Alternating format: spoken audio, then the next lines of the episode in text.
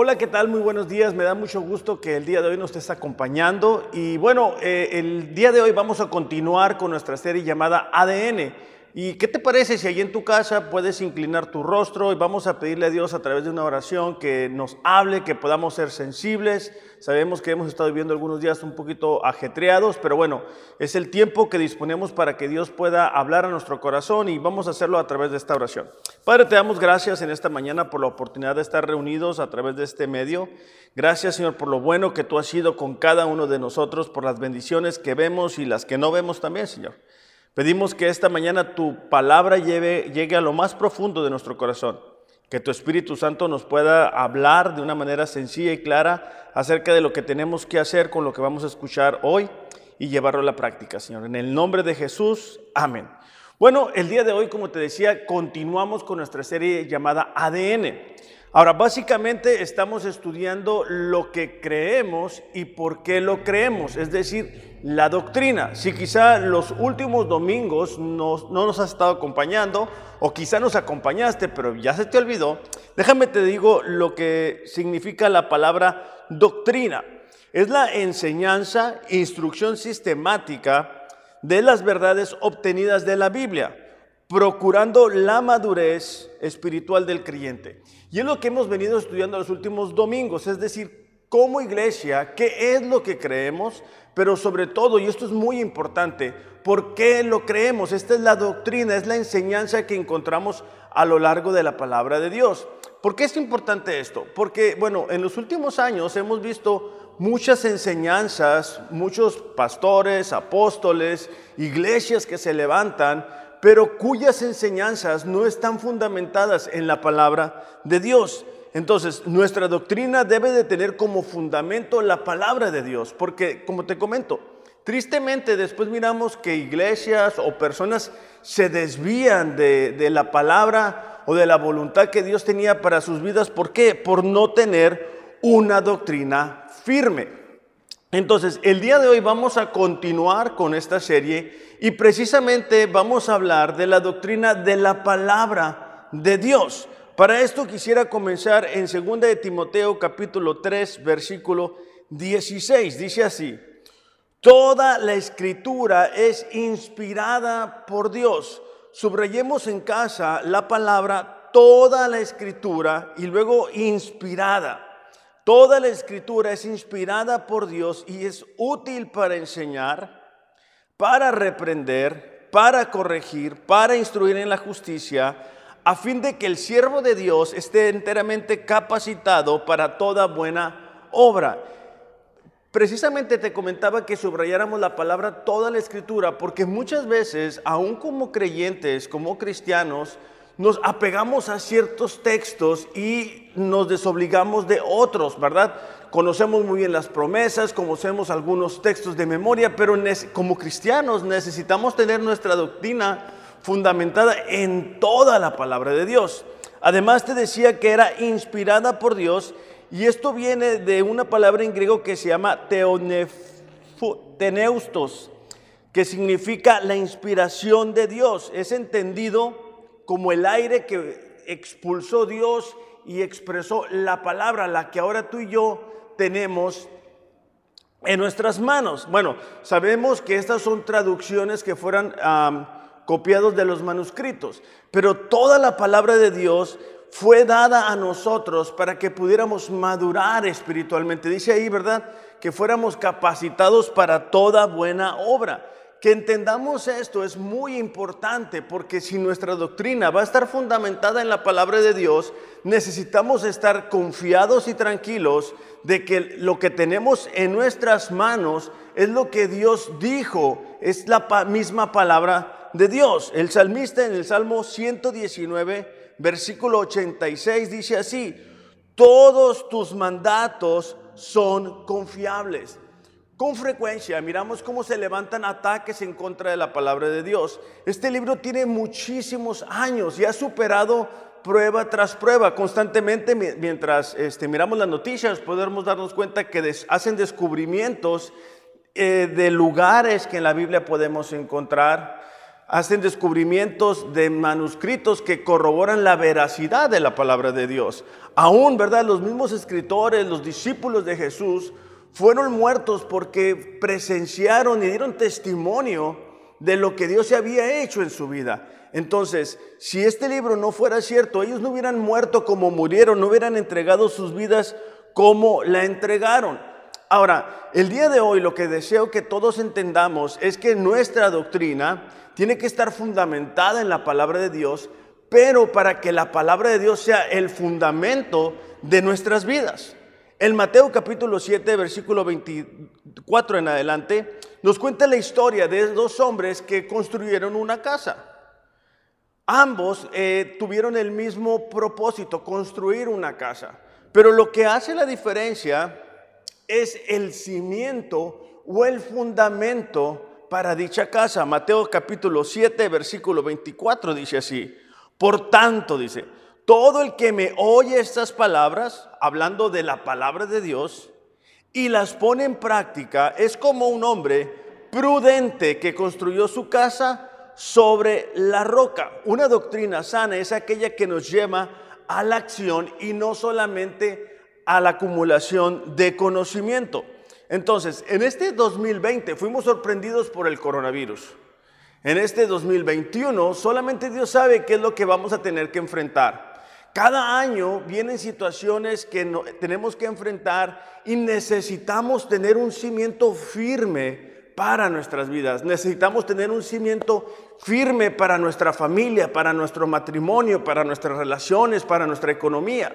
Aquí la diferencia entre estas dos personas es el cimiento que tuvieron. Uno de ellos eh, tuvo que perder gran este, de lo que había construido porque puso su vida sobre un cimiento equivocado. Ahora déjame te digo algunos eh, ejemplos de cimientos equivocados o que no debemos de hacer para poner cimientos sobre nuestra vida. Y uno de ellos es la cultura popular, es decir, lo que está de moda. Con frecuencia los cristianos son arrastrados, ¿verdad? Por las corrientes, por lo nuevo, por lo que todo mundo está haciendo. Éxodo capítulo 23, versículo 2 dice así, no seguirás a la multitud para hacer el mal. El cimiento para nuestras vidas no debe de ser, si todo el mundo lo está haciendo, entonces yo lo voy a estar haciendo. Si las personas de la televisión o de las series o de donde sea que nos movemos lo están haciendo, entonces yo lo voy a hacer así. Ese es un cimiento equivocado. Otro cimiento equivocado para nuestras vidas es la tradición. Es decir, lo hago porque siempre lo hemos hecho así. Mi papá lo hacía así. Mi abuelo lo hacía así. Esto es un error que nosotros necesitamos corregir. Marcos capítulo 7, versículo 8 dice así, Ustedes han desechado los mandamientos divinos y se aferran a las tradiciones humanas. Hace algunos días me tocó ver que hay, personas que celebran a la Virgen y me, impresiona ver cómo llevan a, la, este, la, pues a la Virgen, ¿verdad? En, en, un carro y la andan paseando por toda la ciudad. Y dices tú, ¿cómo es posible que lleguemos a ese punto? ¿Cómo es posible que no nos demos cuenta que en la palabra de Dios no encontramos esa tradición? Yo recuerdo haber conocido a una persona y haberle dicho, oye, ¿sabes qué? Los santos, la adoración a los santos no es bíblica, no está en la palabra de Dios. Si tú lo puedes encontrar, entonces yo entiendo que, que tú lo lleves a cabo. Pero su respuesta fue, bueno, yo lo hago porque mi mamá lo hace. Yo lo hago porque mi abuela no lo inculcó. Entonces nos vamos a dar cuenta que la tradición no es un fundamento correcto para construir nuestra vida. ¿Por qué? Porque tormentas van a llegar, situaciones adversas van a llegar. Entonces si nosotros estamos apoyándonos o nosotros estamos confiando en ídolos que nosotros podemos hacer con nuestras manos, estamos equivocados. Quizá en tu familia está la tradición, ¿verdad?, de confiar en el dinero. O está la tradición de serle infiel a tu esposo o a tu esposa. Eso no lo hace correcto. Ahora, un tercer fundamento que es igual de equivocado y peligroso es la razón. Dios nos da el regalo de que cada uno de nosotros podamos razonar cada decisión que vamos a tomar. Pero dice la Biblia que nosotros vivimos por fe y no por vista. Entonces muchas veces las circunstancias que estamos enfrentando nos van a limitar nuestro razonamiento, es decir, no vamos a lograr ver más allá. Entonces podemos equivocarnos si las decisiones solamente las queremos razonar. No estoy hablando, y quiero aclarar esto, que no razonemos nuestras decisiones. Lo que me estoy refiriendo es de que muchas ocasiones nuestro razonamiento humano nos va a decir una cosa contrario a la palabra de Dios. Te voy a dar un ejemplo, fácil. Vamos a suponer que yo gano mil pesos semanales. Yo gano mil pesos semanales y bueno, con eso tengo que hacer mis pagos de mis gastos, la comida, los pañales, todo, no todos mis gastos, es un ejemplo nada más. Mi mente va a decir que mil pesos me va a alcanzar más que, vamos a suponer que esos mil pesos yo tomo mi diezmo y mi ofrenda, voy a suponer que estoy tomando 100 eh, pesos de diezmo y 100 pesos de ofrenda. Okay, entonces me quedan 800 pesos. Si yo le digo a mi mente, a mi razonamiento, con cuál de los dos me va a alcanzar más, mi mente me va a decir que con mil pesos. Okay. Mi fe me dice que con 800 pesos. ¿Por qué? Porque estoy obedeciendo un mandamiento, ¿verdad? El, el diezmo, la ofrenda es un mandamiento, solo como ejemplo, ¿verdad? Entonces, Proverbios capítulo 16, versículo 25 dice así, hay caminos que al hombre le parecen rectos, es decir, parece ser lo correcto, pero que acaban por ser caminos de muerte. Muchas veces tomamos decisiones, a lo mejor tú te puedes acordar, y creo que ya les he comentado este ejemplo, pero yo recuerdo que una vez me dieron una tarjeta de crédito y en mi mente dije, no hombre, este es el mejor invento que ha existido porque puedo comprar cosas, eso es mi mente, sin pagarlas, ¿verdad? Entonces yo la fui utilizando y la fui utilizando. Bueno, esa era mi mente. Pero cuando me llegó el estado de cuenta, me di, me, di cuenta, vaya, que había sido una mala decisión de mi parte. Entonces, muchas veces cometemos un error por tomar una decisión apresurada de acuerdo a nuestro razonamiento. De ahí la importancia para nosotros de consultar con la palabra de Dios qué es lo que nos tiene que decir acerca de esta o aquella situación. Dios no quiere que tomemos decisiones desesperadas, ni acelerados, ni, ni es el último momento. No debería de ser así. Ahora, la cuarta razón o, o, el cuarto fundamento o cimiento equivocado, y yo este es lo que he visto con mayor frecuencia, es la emoción. Cuando dejamos que la emoción, los sentimientos nos digan cómo decidir, estamos poniendo un cimiento para nuestras vidas muy cambiante. Es un cimiento que las tormentas de la adversidad, las tormentas de la dificultad no logran soportar. Este año, este 2020 nos ha sacudido en todas las maneras posibles. Y nos hemos dado cuenta al enfrentar diferentes escenarios sobre qué estaba puesto nuestra vida, en dónde estaba puesta nuestra confianza. Si tú quieres saber si realmente este, habías puesto a la palabra de Dios como un cimiento, tú reflexiona en esta mañana, recuerda cómo estuviste reaccionando cuando las cosas comenzaron a cambiar. Algunos cayeron en estrés, algunos cayeron en desánimo, algunos dejaron de congregarse, algunos se separaron. ¿Por qué? Porque habían puesto como cimiento para sus vidas la emoción. Hay personas que cuando sienten hacer las cosas, entonces las hacen. Cuando sienten hacer esto, entonces es que lo van a llevar a cabo. Y Dios no nos dice, actúen por sentimientos o emociones. No dice eso. Necesitamos cambiar ese cimiento. Entonces, esos son cimientos que comúnmente utilizamos muchas veces sin darnos cuenta, pero que son muy, muy peligrosos para nosotros. Mateo capítulo 7, 24, solamente para terminar la historia, dice, todo el que me oye estas palabras y las pone en práctica, hay que subrayar la palabra pone en práctica. Es como un hombre prudente que construyó su casa sobre la roca, lo que decíamos ahorita, la diferencia entre poner el cimiento de la palabra de Dios y ponerlo sobre cimientos equivocados, como la tradición, ¿verdad? O la costumbre, la emoción. Dice, cayeron las lluvias, crecieron los ríos, soplaron los vientos, azotaron aquella casa. Con todo, dice, la casa no se derrumbó porque estaba cimentada sobre la roca. Está hablando de esa persona que es prudente durante todo el año y no únicamente en momentos de dificultad o momentos de prueba, que todo el año, que todo el tiempo está leyendo la palabra de Dios. Dice, no se derrumbó porque estaba cimentada sobre la roca. Pero todo el que me oye estas palabras y no las pone en práctica, subrayen esas palabras pero en rojo, para que los podamos diferenciar, es como un hombre insensato que construyó su casa sobre la arena. Cayeron las lluvias, crecieron los ríos, soplaron los vientos, azotaron aquella casa y esta casa se derrumbó y fue grande su ruina. Si nos damos cuenta, ambas casas experimentaron las mismas circunstancias, ambas casas experimentaron tormentas, ríos, situaciones complicadas, pero solamente una de ellas se mantuvo en pie. La razón es el cimiento.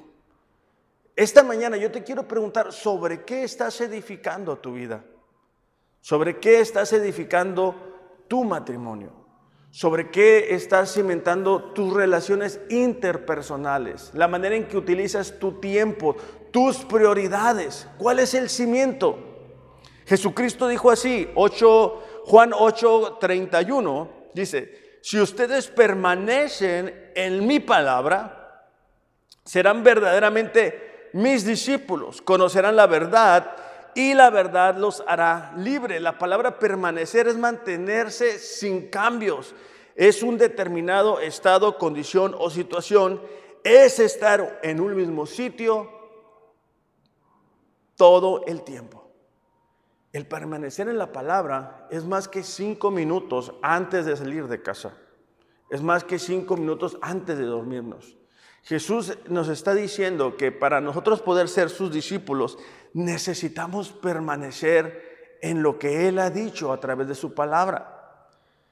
Nuestro matrimonio, la formación que le damos a nuestros hijos, la manera en que nos relacionamos, la manera en que hablamos, la manera que pensamos, la manera en que utilizamos nuestro tiempo, nuestras prioridades, nuestra economía, la manera en que decidimos está determinado por cuánto tiempo yo paso en la palabra de Dios. Muchas veces no nos damos cuenta y estamos poniendo la relación con nuestros hijos o con nuestra esposa o con nuestros vecinos sobre un cimiento equivocado. Y estamos construyendo sobre la emoción estamos construyendo sobre la tradición, ¿verdad? Lo mismo que hicieron mis padres conmigo es lo que yo repito. Eso no es lo que Dios nos está pidiendo. Lo que Dios nos está pidiendo es que nosotros permanezcamos en su palabra y que ella va a actuar en nosotros. Cuando nosotros permitimos que la palabra de Dios nos vaya cambiando, nuestra conducta comienza a cambiar. Proverbios 23, 19 dice así, oye hijo mío y sé sabio, endereza tu corazón al camino. Es importante que entendamos que para tener una doctrina sana cada uno de nosotros, que se plasme nuestra conducta, debe de estar sacada de la palabra de Dios. Ni la cultura, ni las emociones, ni las tradiciones son un buen cimiento para que nuestro matrimonio pueda soportar las pruebas, para que nuestra familia pueda soportar las situaciones complicadas. Este 2020 nos sorprendió a todos porque no sabíamos que, lo, que era lo que íbamos a enfrentar. Para este 2021 no sabemos qué es lo que vamos a tener que enfrentar. Pero lo que sí sabemos es que si tenemos como cimiento para nosotros la palabra de Dios, vamos a poder vencer cualquier obstáculo. En Deuteronomio capítulo 17, versículo 19 en adelante, a mí me llama mucho la atención porque era cuando Dios le da la instrucción para los reyes que van a estar al frente de la nación de Israel. Y me gusta lo, que Dios les dice a ellos porque es igual de aplicable para nuestros tiempos. Dice así, y estará con él, es decir, con el rey, y él leerá las escrituras todos los días de su vida, hablando de permanecer en la palabra, para que aprenda a temer al Señor su Dios, para guardar las palabras de esta ley y estos estatutos para hacerlos. Versículo 20 para que su corazón no se exalte sobre sus hermanos, para que no se desvíe del mandamiento, a la diestra o a la siniestra, para que no para que pueda prolongar los días en su reino, él y sus hijos, el medio de Israel. Dios quería que estos reyes fueran reyes con sabiduría, que estos reyes tuvieran un cimiento firme para sus vidas, para sus familias, para el reino, para el pueblo. Y Dios les dice, ¿saben qué? Tienen que tener este libro. Tienen que leerlo todos los días, tienen que aprenderlo, tienen que memorizarlo, pero sobre todo tienen que aplicarlo. No es únicamente acumulación de conocimiento, sino que es que podamos llevarlo a la práctica y de esa manera experimentar de la bendición que Dios quiere traer a nuestras vidas. De eso se trata la doctrina de la palabra de Dios. Ahora, ¿cómo podemos hacer para que la palabra de Dios se vuelva un fundamento en nuestras vidas y en nuestras familias? Bueno, te voy a dar tres pasos y los tres van a empezar con la letra A. ¿okay? Si estás en casa y estás tomando nota, bueno, el primero de ellos es que la palabra de Dios debe de ser tu autoridad. La palabra de Dios debe de ser tu autoridad. Alguien dijo, los hombres no rechazan la palabra porque encuentran faltas en ella, sino porque ella encuentra fallas en ellos. La razón que muchas personas no se quieren exponer ante la palabra de Dios es porque no quieren que nadie les diga lo que deben de hacer. Según ellos, eh, toman las decisiones de acuerdo a su sabiduría, a, a lo que ellos creen saber y nadie les puede decir que están equivocados. Pero si queremos poner como cimiento la palabra de Dios, ella tiene que ser nuestra autoridad. Autoridad es la facultad de mandar, hacerse obedecer, es poder, mando, dominio, control, supremacía, jerarquía, superioridad y fuerza. La palabra de Dios debe de ser nuestra autoridad, por encima de nuestras emociones, por encima de nuestros sentimientos, por encima de mis circunstancias, por encima de lo que siempre me habían enseñado, o lo que siempre vi en casa, o lo que veo en el lugar del trabajo, o lo que veo en las reuniones o a los lugares donde yo me muevo, por encima de eso debe de ser la palabra de Dios. La manera en que yo trato a mi esposa debe de venir de la autoridad de la palabra de Dios. La manera en que yo trato a, la gente a mi alrededor debe de venir de la autoridad de la palabra de Dios. Con frecuencia escucho personas que dicen, ah, es que no tengo ganas de hacerlo. Es que no lo quiero hacer. Pero no se trata de eso. Se trata de que la palabra de Dios es nuestra autoridad. La obediencia sin, es una obediencia sin reservas, es una obediencia incondicional. Es cuando tú y yo apartamos un tiempo, nos sentamos, si eres como yo, te preparas un café, unas galletitas si quieres, si no nada más el café, abres la palabra de Dios y le dices, Señor, yo quiero que tú me hables. Yo quiero que tú me digas cómo es que debo de tener mi matrimonio. Yo quiero que tú me hables acerca de lo que quieres que haga el día de hoy. Tengo esta situación complicada, Señor. ¿Qué es lo que tú quieres que yo escuche de parte tuya?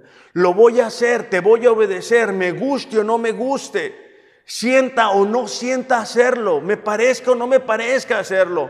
Así aparentemente luzca como que yo estoy siendo humillado eso no importa, Señor. Lo que yo quiero hacer es tu voluntad. El otro día tuve una experiencia con alguien que, bueno, creo que no se portó como debería, Pero de alguna manera yo sentí de parte de Dios que tenía que buscarle. Y yo le decía a mi esposa María, ¿sabes qué? Mira, la verdad no tengo ganas, pero no importa. No se trata de lo que yo sienta, se trata de lo que Dios me está diciendo. Pero cuántas veces, ¿verdad? Nos equivocamos y dejamos que las emociones tomen autoridad sobre nosotros.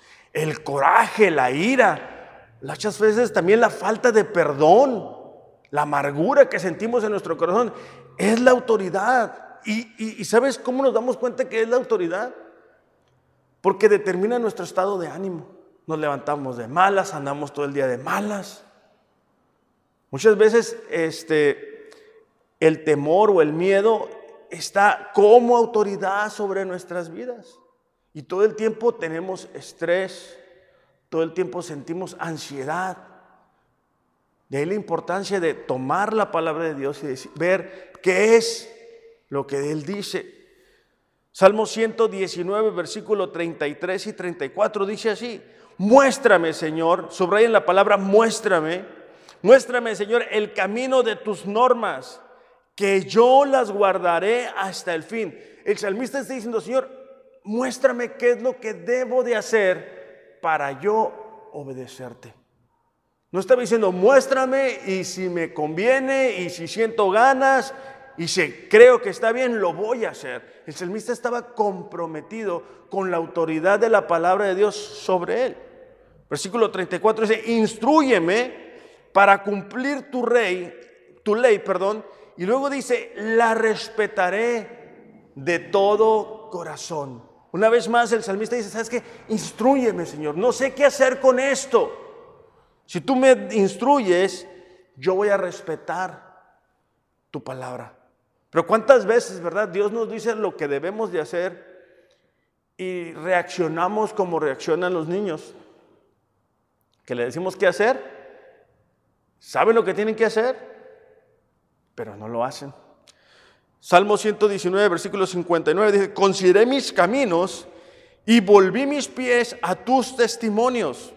Vi el camino conforme iba caminando y me alineé de nuevo contigo. El salmista estaba reconociendo que no era perfecto. El salmista se daba cuenta que aún sin querer se había desviado quizá. Pero él dice, tu palabra, Señor, es mi autoridad y porque es mi autoridad, yo me alineo a ti, yo me alineo a tu palabra. No sé si a ustedes les ha pasado, pero bueno, por ejemplo yo, yo acostumbro manejar despacio. Bueno, eso creo yo, despacio. Pero cuando veo una patrulla, manejo todavía más despacio. ¿Por qué? Porque es la autoridad. De la misma manera, cada uno de nosotros debería de buscar de manera intencional, de manera diaria, de manera constante, qué es lo que la palabra de Dios dice sobre nosotros y someternos a ella como nuestra autoridad. Santiago 1.22 dice, no se contenten solo con escuchar la palabra. No se contenten únicamente con venir el domingo. No se contenten únicamente con escuchar una prédica durante la semana pues así se engañan ustedes mismos. Llévenla a la práctica. Es decir, sométanse a esa autoridad, a la autoridad de la palabra de Dios. Segunda de Timoteo 3:16, una vez más, dice, toda la escritura es inspirada por Dios, útil para enseñarnos lo que es verdad. Fíjate la siguiente parte, para hacernos ver lo que está mal en nuestra vida nos corrige cuando estamos equivocados y nos enseña a hacer lo correcto. Entonces, necesitamos tener una autoridad sobre nosotros que nos corrija cuando nos estamos equivocando, cuando estamos teniendo pensamientos malos, fuera de la voluntad de Dios, cuando estamos comenzando a desarrollar hábitos equivocados. La palabra de Dios tiene ese poder de corregirnos. ¿Por qué? Porque es nuestra autoridad. Entonces, el primer paso para hacer de la palabra de Dios nuestro cimiento o el fundamento de nuestras vidas es que la palabra de Dios sea que nuestra autoridad. La segunda A es que la palabra de Dios tiene que ser nuestro alimento espiritual. Alimento espiritual. Primera de Pedro 2.2 dice, como bebés recién nacidos, deseen con ganas la leche espiritual. Leche espiritual dice pura para que crezcan a una experiencia plena de salvación. Cada uno de nosotros, cuando acepta a Jesús en su corazón, cuando se arrepiente de los pecados, lo decíamos hace dos semanas, vuelve a nacer. Desafortunadamente, muchas personas no logran experimentar todo lo que Dios tiene para sus vidas. No logran experimentar todas las bendiciones que tiene Dios para cada uno de ellos. ¿Por qué? Porque no se alimentan de la palabra. Ahorita es un tiempo donde hay tanta Biblia, hay millones de Biblias, hay muchas versiones, hay aplicaciones, hay planes de la lectura. Ustedes saben, todos los domingos, aunque no estén aquí, ¿verdad? Aún a través de este método, les digo, hay que leer la Biblia en un año, hay que leer la Biblia todos los días, hay que permitirle a Dios que nos hable. Y es una constante, ¿verdad? Es una constante. Y notamos la gran diferencia que existe en una persona que sí hace de la palabra su alimento, que sí hace de la palabra un hábito. ¿Por qué? Porque logra experimentar de todo lo que Dios tiene para su vida. Hay personas viviendo en el pasado, hay personas viviendo con límites, hay personas viviendo con falta de perdón, hay, hay personas viviendo con escasez espiritual, hay personas experimentando eh, que se sienten solos, con ansiedad, deprimidos, desanimados, cansados, fatigados. ¿Por qué? Porque no se alimentan de la palabra de Dios, porque no hacen un tiempo para la palabra de Dios. Luego me gusta la última parte porque me recuerda a mi hijo Alejandro, porque dice, pidan a gritos ese alimento nutritivo. Aquellos que tenemos la bendición de ser padres sabemos que nuestros hijos, ¿verdad? Cuando están chiquitos sobre todo, están queriendo comer a cada rato. Y, y, no preguntan a ver si hay. No preguntan a ver si hay dinero para comprar leche. Ellos quieren comer y quieren comer. O sea, son imparables. Entonces, este, bueno, es importante para nosotros alimentarnos de la palabra de Dios. Alimentarse tiene significado de digerir, absorber, incorporar, aprovechar, nutrirse, asimilar. Entonces, cuando nosotros nos alimentamos de la palabra de Dios, es más que leerla nada más por leerla. Es que yo me estoy alimentando, yo me estoy nutriendo, yo estoy aprovechando lo que estoy leyendo, estoy permitiendo que Dios me llene de lo que Él ha dicho. Entonces, es más que una lectura únicamente este, de manera informal. La palabra de Dios no es el cimiento de nuestra vida si está en una repisa en nuestra casa o si está guardada siete días a la semana y únicamente la utilizamos, ¿verdad? Cuando venimos el día domingo. La palabra de Dios debe de ser nuestro alimento todos los días. Si no, intenten, ¿verdad? no comer un día completo, dos días completos. O andamos, ¿verdad? Entonces, Salmos capítulo 1, versículo 1 dice, cuán bienaventurado es el hombre que no anda en el consejo de los impíos, ni se detiene en el camino de los pecadores, ni se sienta en la silla de los escarnecedores, sino que en la ley del Señor está su deleite, y en su ley medita de día y de noche. Será como árbol plantado junto a corrientes de agua que da fruto a su tiempo y su hoja no se marchita. En todo lo que hace prospera. Esa palabra bienaventurado desde la perspectiva de nosotros se trata de alguien que está experimentando gran gozo o gran contentamiento. La nueva traducción viviente dice, qué alegría, pero es mucho más que una alegría momentánea, sino que es experimentar de las bendiciones que Dios envía sobre nosotros. Es una persona que no se alimenta de los consejos de las personas que no conocen a Dios. Por eso es que dice, ¿verdad? No estuvo ni, ni, anduvo, ni se ha sentado en, en, pláticas que no honran la palabra de Dios. Dice, no se detiene en el camino ni se siente en la silla de los escarnecedores. Por el contrario, dice, en la ley del Señor medita de día y de noche. Es decir, se está alimentando de la palabra de Dios, de día y de noche. ¿Por qué? Porque cuando nosotros nos alimentamos de día y de noche, tomamos nuestra perspectiva limitada y es implantada en nosotros una visión mucho más allá. Podemos ver las circunstancias a través de la fe. Podemos ver las circunstancias a través de lo que Dios ha hecho, a través de vida de personas comunes y corrientes como lo somos nosotros.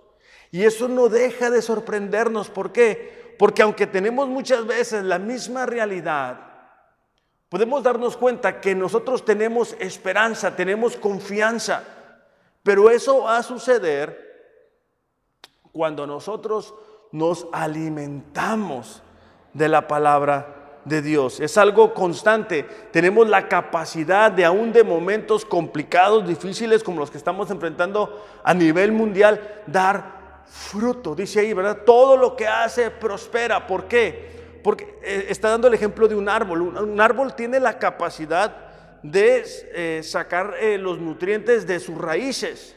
Bueno, cuando nosotros nos conectamos con la palabra de Dios, estamos de alguna manera absorbiendo lo que Dios nos quiere decir y nos alimentamos de fe y nos alimentamos de promesa y nos alimentamos de Dios. Entonces hay una diferencia entre nosotros y la gente que no conoce a Dios. Pero eso implica disciplina de nuestra parte, implica ser intencionales, implica compromiso, implica un deseo amplio, grande de qué? De ser bendecidos por Dios, de experimentar una relación con Dios, no únicamente para mí, sino para mi esposa, para mis hijos, para mis familiares que no conocen a Dios, que ellos puedan ver cómo Dios nos respalda, porque nosotros hemos hecho de la palabra de Dios una prioridad, nuestro alimento espiritual. Colosenses 3, 16 y 17 dice que el mensaje de Cristo con toda su riqueza llene sus vidas.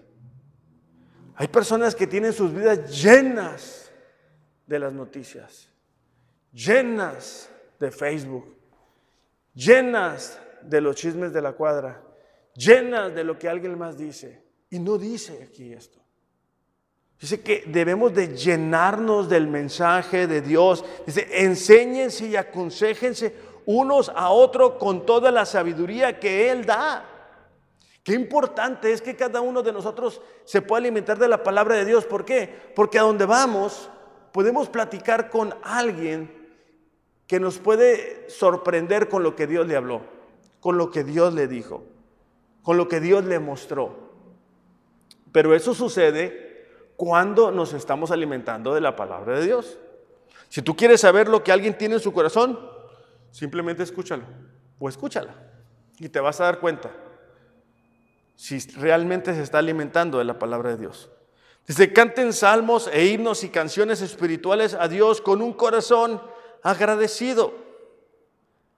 Entonces debemos de llenar nuestra mente de lo que Dios ha dicho y no de lo que las circunstancias dicen. Necesitamos recibir la palabra de Dios, necesitamos leer la palabra de Dios, necesitamos estudiar la palabra de Dios, recordar la palabra de Dios, reflexionar acerca de lo que Dios ha dicho. Eso es alimentarnos, estar constantemente en contacto con la palabra de Dios. No dar espacio, ¿verdad?, a otras cosas. Sí tenemos tiempo para aquello que consideramos realmente importante. Muchas veces decimos, no, es que sabes qué, la verdad, no tengo tiempo. No tengo tiempo por el trabajo, por esto y por lo otro. Y no niego que cada quien, ¿verdad?, este, tiene diferentes desafíos. Pero la palabra de Dios no es algo opcional. ¿Por qué? Porque es a través de ella que nosotros nos podemos alimentar y nuestra fe va creciendo. Si decimos que no tenemos tiempo el día de hoy para la palabra de Dios, yo te garantizo que el día de mañana vas a enfrentar una situación, vas a enfrentar un problema y entonces sí vas a tener tiempo. pero es mejor que lo hagas el día de hoy. Leíamos en el, pasaje de Mateo, ¿verdad? Que uno de los dos personas que edificó su casa tuvo gran ruina, tuvo gran pérdida. Y yo no deseo que tú experimentes ese tipo de pérdida, ese tipo de dolor, ese tipo de sufrimiento. No hay necesidad, ¿verdad?, de que nuestro matrimonio esté al borde del divorcio para entonces comenzar a ver qué es lo que Dios dice. No es necesario que nuestro hijo, nuestra hija esté a punto de irse de la casa para entonces ver ¿Cómo es que debo de relacionarme con ella? ¿Cómo es que debo de educarla? ¿Cómo es que debo de formarla? No es necesario que en la economía escasee en mi vida para entonces decir, ah, bueno Dios, ahora sí dime cómo le hago para que la economía me alcance. No hay necesidad de eso. Entonces, la palabra de Dios debe ser nuestra autoridad, la palabra de Dios debe ser nuestro alimento espiritual. Y número tres, y la tercera A, es que la palabra de Dios debe de ser nuestro auxilio. Salmos 46, 1 dice así, Dios es nuestro refugio y nuestra fuerza. Fíjate las siguientes palabras. Siempre está dispuesto a ayudar en tiempos de dificultad. Podemos ah, llegar a pensar que todo tiene que salir como nosotros queremos o que tenemos que hacer las cosas con nuestra propia capacidad. Pero aquí dice que Dios siempre está dispuesto a, siempre está dispuesto a ayudarnos. Hay momentos en los cuales podemos llegar a sentirnos solos, pero tenemos que doblar nuestras rodillas y decirle, Señor, tú me has dicho, tú has prometido que estás dispuesto a ayudarme. Yo necesito que tú me ayudes. Yo necesito que tú me digas qué es lo que tengo que hacer en medio de lo que estoy enfrentando. Pero esa clase de confianza surge de haberme alimentado de la palabra de Dios. Dios ha prometido estar siempre con nosotros, ser siempre estar ahí para ser nuestro ayudador, nuestro auxilio. Juan capítulo 14, versículo 26 dice, el Espíritu Santo vendrá y los ayudará, porque el Padre lo enviará para tomar mi lugar. El Espíritu Santo les enseñará todas las cosas y les recordará todo lo que les he enseñado. Entonces, podemos sentirnos solos. Podemos sentir que no sabemos qué hacer. Podemos sentir que la circunstancia va a terminar con nosotros. Pero eso no cambia que Dios es nuestro auxilio. Eso no cambia que Dios puede ayudarnos si le buscamos. Eso no cambia que Dios está dispuesto acompañarnos mientras enfrentamos las diferentes pruebas y dificultades. Él lo ha prometido. Puedes sentirte solo, puedes sentirte sola, puedes sentir miedo. Yo te invito, llénate de la palabra de Dios. No permitas que las emociones tomen autoridad sobre tu vida, tomen autoridad sobre tu estado de ánimo, sino que tú digas, Señor, tú has dicho, yo soy tu hijo, yo soy tu hija, tú has prometido que siempre ibas a estar conmigo. Entonces, tú estás construyendo sobre qué? Sobre un cimiento firme, no sobre emociones, no sobre lo que alguien más dice. No sobre algo que va a ir cambiando, no es sobre la cultura, no es tradición, no es costumbre, es la palabra de Dios, es un cimiento que no va a cambiar. Primera de Juan, capítulo 5, perdón, capítulo 4, versículo 4 dice, el que está en ustedes es más poderoso que el que está en el mundo, pero para que podamos recordar eso, necesitamos estar llenos de la palabra de Dios. Alguien dijo que el temor ha matado a más personas que todas las guerras. El temor al fracaso, el temor al peligro, el temor al futuro, el temor a la enfermedad, el temor a la muerte, tiene la capacidad y el poder de debilitar nuestra salud, debilitar nuestra voluntad, de quitarnos el sueño, de confundir nuestra mente, de llevarnos a un fracaso espiritual. Segunda de Timoteo capítulo 1, versículo 7, eh, Pablo escribiéndole a su discípulo Timoteo, fíjate lo que le dice. Pues Dios dice, no nos ha dado un espíritu de temor, y timidez, sino de poder, de amor y de dominio propio. Entonces debemos de darnos cuenta que en momentos de dificultad, en momentos complicados, el auxilio lo encontramos en Dios. El auxilio lo encontramos en su presencia, en su palabra. El salmista dijo así, cuando siento miedo, confío en ti, mi Dios, y te alabo por tus promesas. Confío en ti, mi Dios, y ya no siento miedo. Cuando logramos encontrar en Dios nuestro auxilio, podemos tener la fuerza para seguir adelante. La fuerza es la capacidad de una persona para soportar o resistir sufrimientos, adversidad o peligros.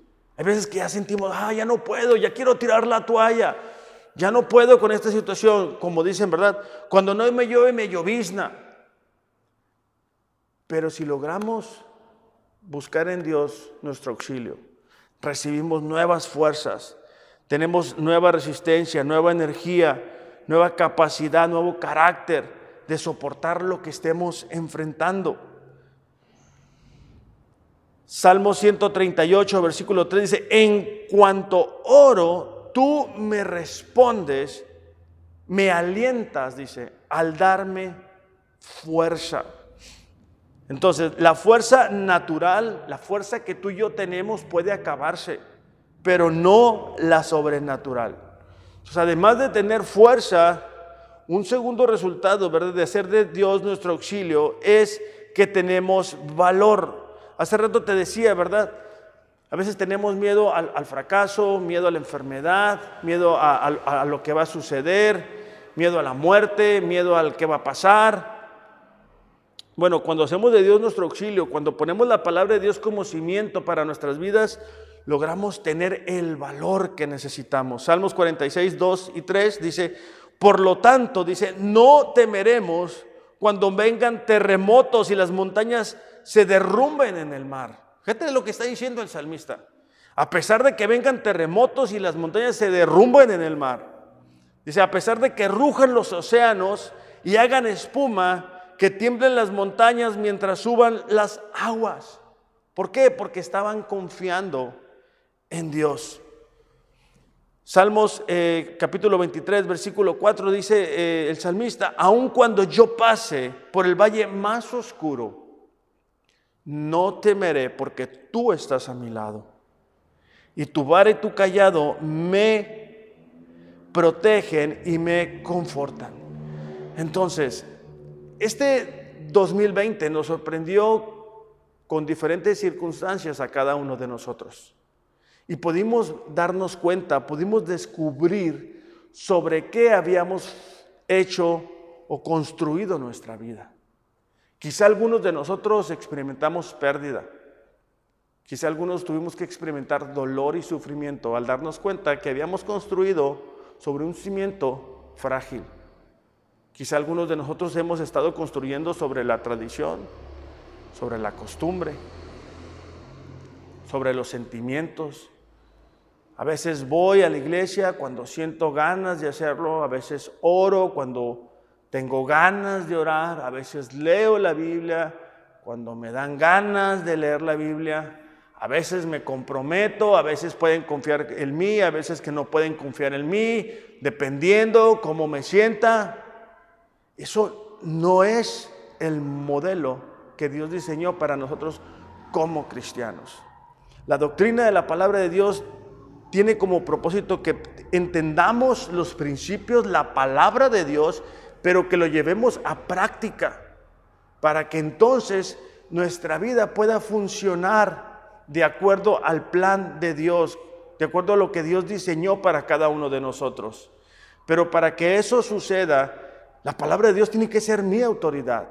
La palabra de Dios tiene que ser mi alimento espiritual.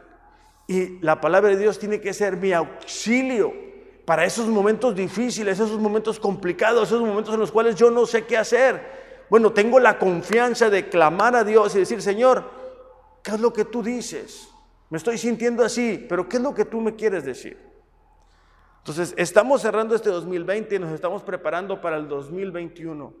Yo te imploro, yo te pido en esta mañana que tú puedas darte cuenta de que quizá tu compromiso con la palabra de Dios no es lo que debería de ser.